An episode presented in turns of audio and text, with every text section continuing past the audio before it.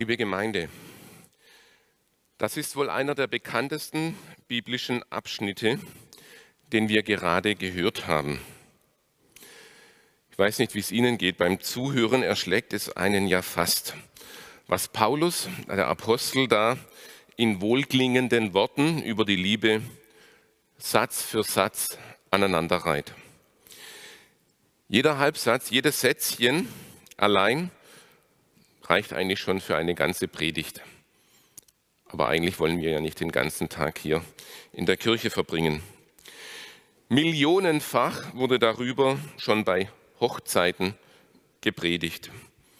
Ich mache jetzt keine Umfrage. Ja. Auch bei meinen Trauungen, also zumindest vor Corona, seit Corona habe ich keine mehr. Vor Corona die, war das hohe Lied der Liebe der Renner, also auf Platz 1 der Trausprüche.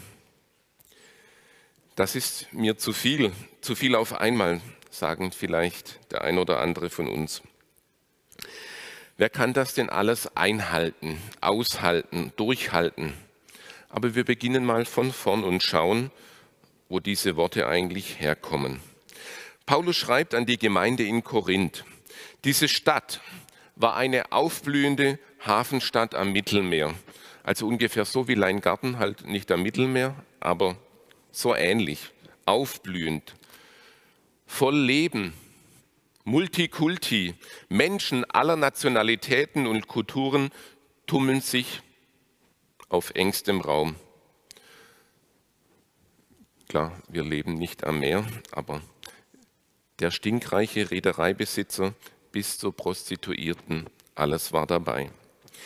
Diese ungeheure Vielfalt der Stadt Korinth wirkte sehr belebend, auch auf die christliche Gemeinde dort.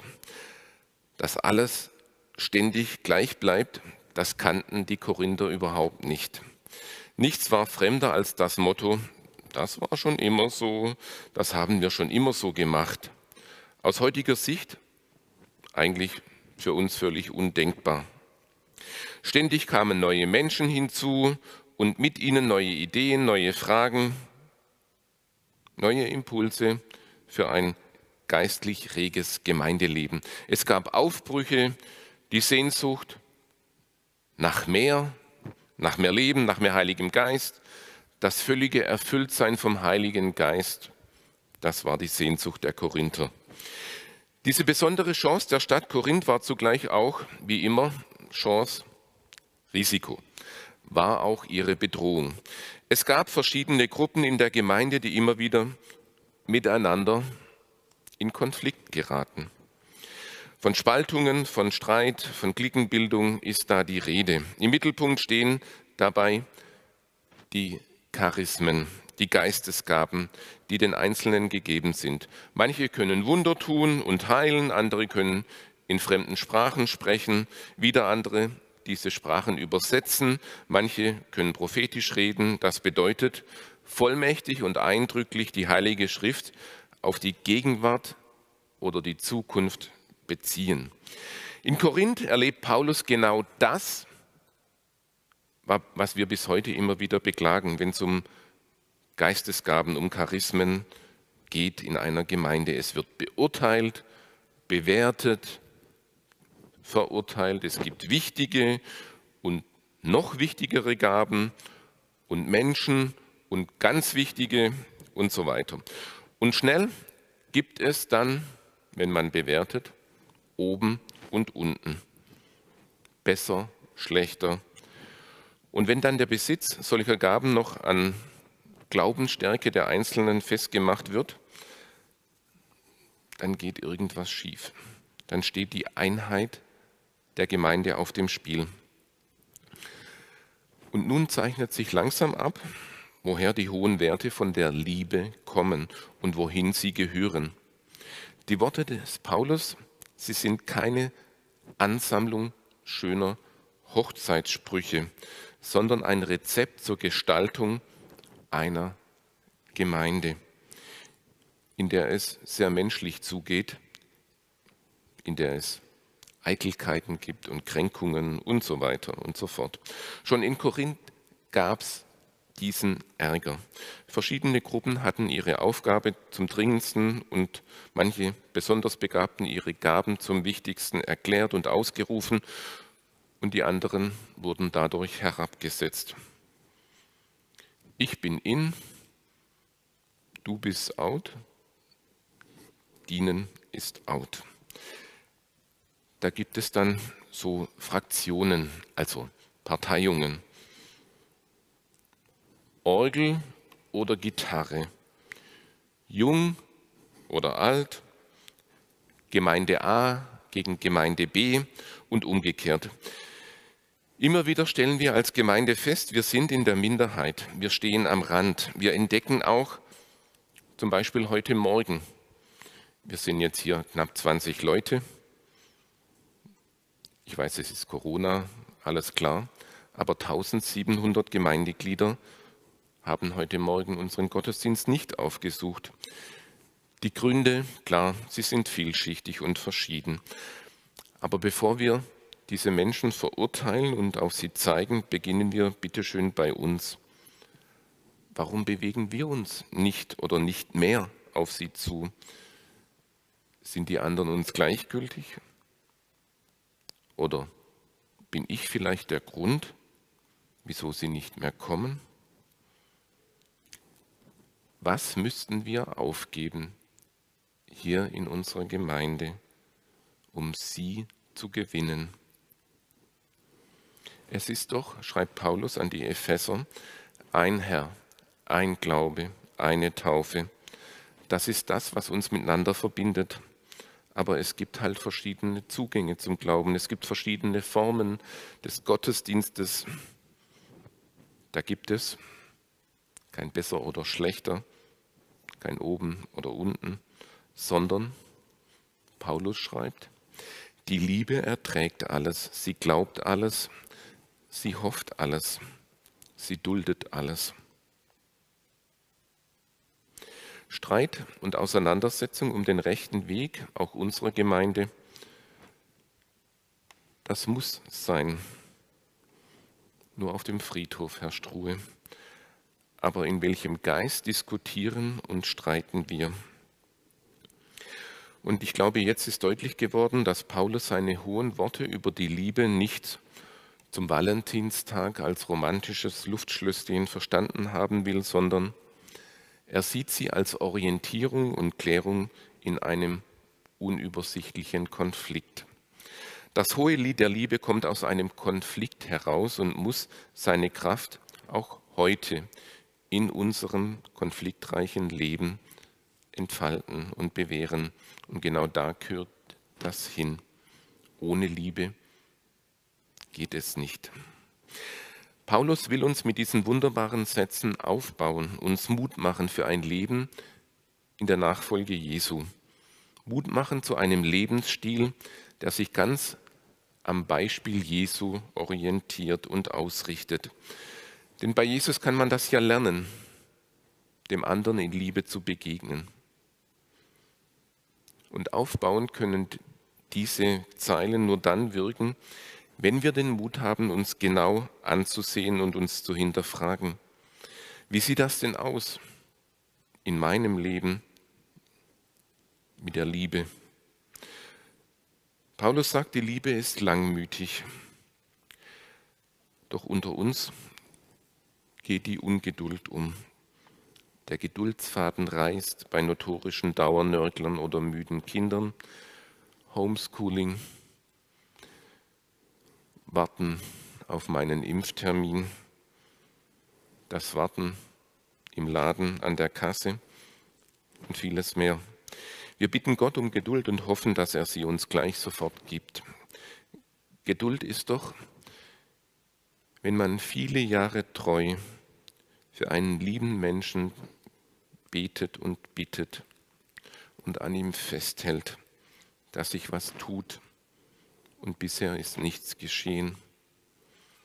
Oder ein Pfarrer, der ein Feuerwerk nach dem anderen in seiner Gemeinde abfackelt, runterreißt und die Gemeinde in Atem hält und dabei merkt, Veränderungen sind nur mit langem Atem zu haben. Die, Liebe sucht nicht das Ihre, sagt Paulus. Doch unter uns scheint es Mode zu werden, sich irgendwie abzukapseln, in geschlossene Kreise zurückzuziehen. Die Gemeinschaft mit Gleichgesinnten, klar, das ist kuschelig. Was kümmern mich eigentlich die anderen? Warum soll ich den anderen aushalten, wenn Gemeinschaft doch viel einfacher zu haben ist? Jeder ist auf seinen eigenen Vorteil bedacht und merkt nicht, dass sich Liebe nur vermehrt, wenn ich sie verschenke. Die Liebe lässt sich nicht erbittern. Sie rechnet das Böse nicht zu, sagt Paulus. Doch unter uns scheint es Mode zu sein, irgendwie in Unversöhnheit zu verharren. Im stillen, so ganz heimlich, rechnen wir einander doch unsere Fehlleistungen auf. Und dann, wenn die Gelegenheit kommt, kommt alles wieder auf den Tisch, frisch serviert. Über die Jahre kommt da ganz schön was zusammen, wenn man begierig Verletzungen durch andere ansammelt. Wir geben der Bitterkeit in uns Raum. Unversöhnlichkeit, unvergebene Schuld ist ein großes Problem. Ich glaube auch bei uns, in unserer Gemeinde oder bei mir selber. Ich glaube, das spricht Bände und predigt mehr als tausend gute Predigten. Die Liebe erträgt alles, sagt Paulus. Wie ist das bei Eltern, die erkennen, dass aus ihrer Sicht ihre Kinder sich irgendwie auf Abwägen befinden? Können die bei allem Unverständnis und Kopfschütteln diesen Weg mitgehen, mittragen? Geben wir der Jugend in unserer Gemeinde Raum? Genug Raum? Können sie ihre Art von Gottesdienst feiern, ihre Musik hören, singen, ohne dass es für uns vielleicht zu großer Zumutung wird? Die Liebe hofft alles, sagt Paulus. Welche Chance geben wir denen, die schon einmal in ihrem Leben gescheitert sind? Denen, die in unseren Augen Schuld auf sich geladen haben. Gibt es sowas wie ein Zurück, einen Neuanfang?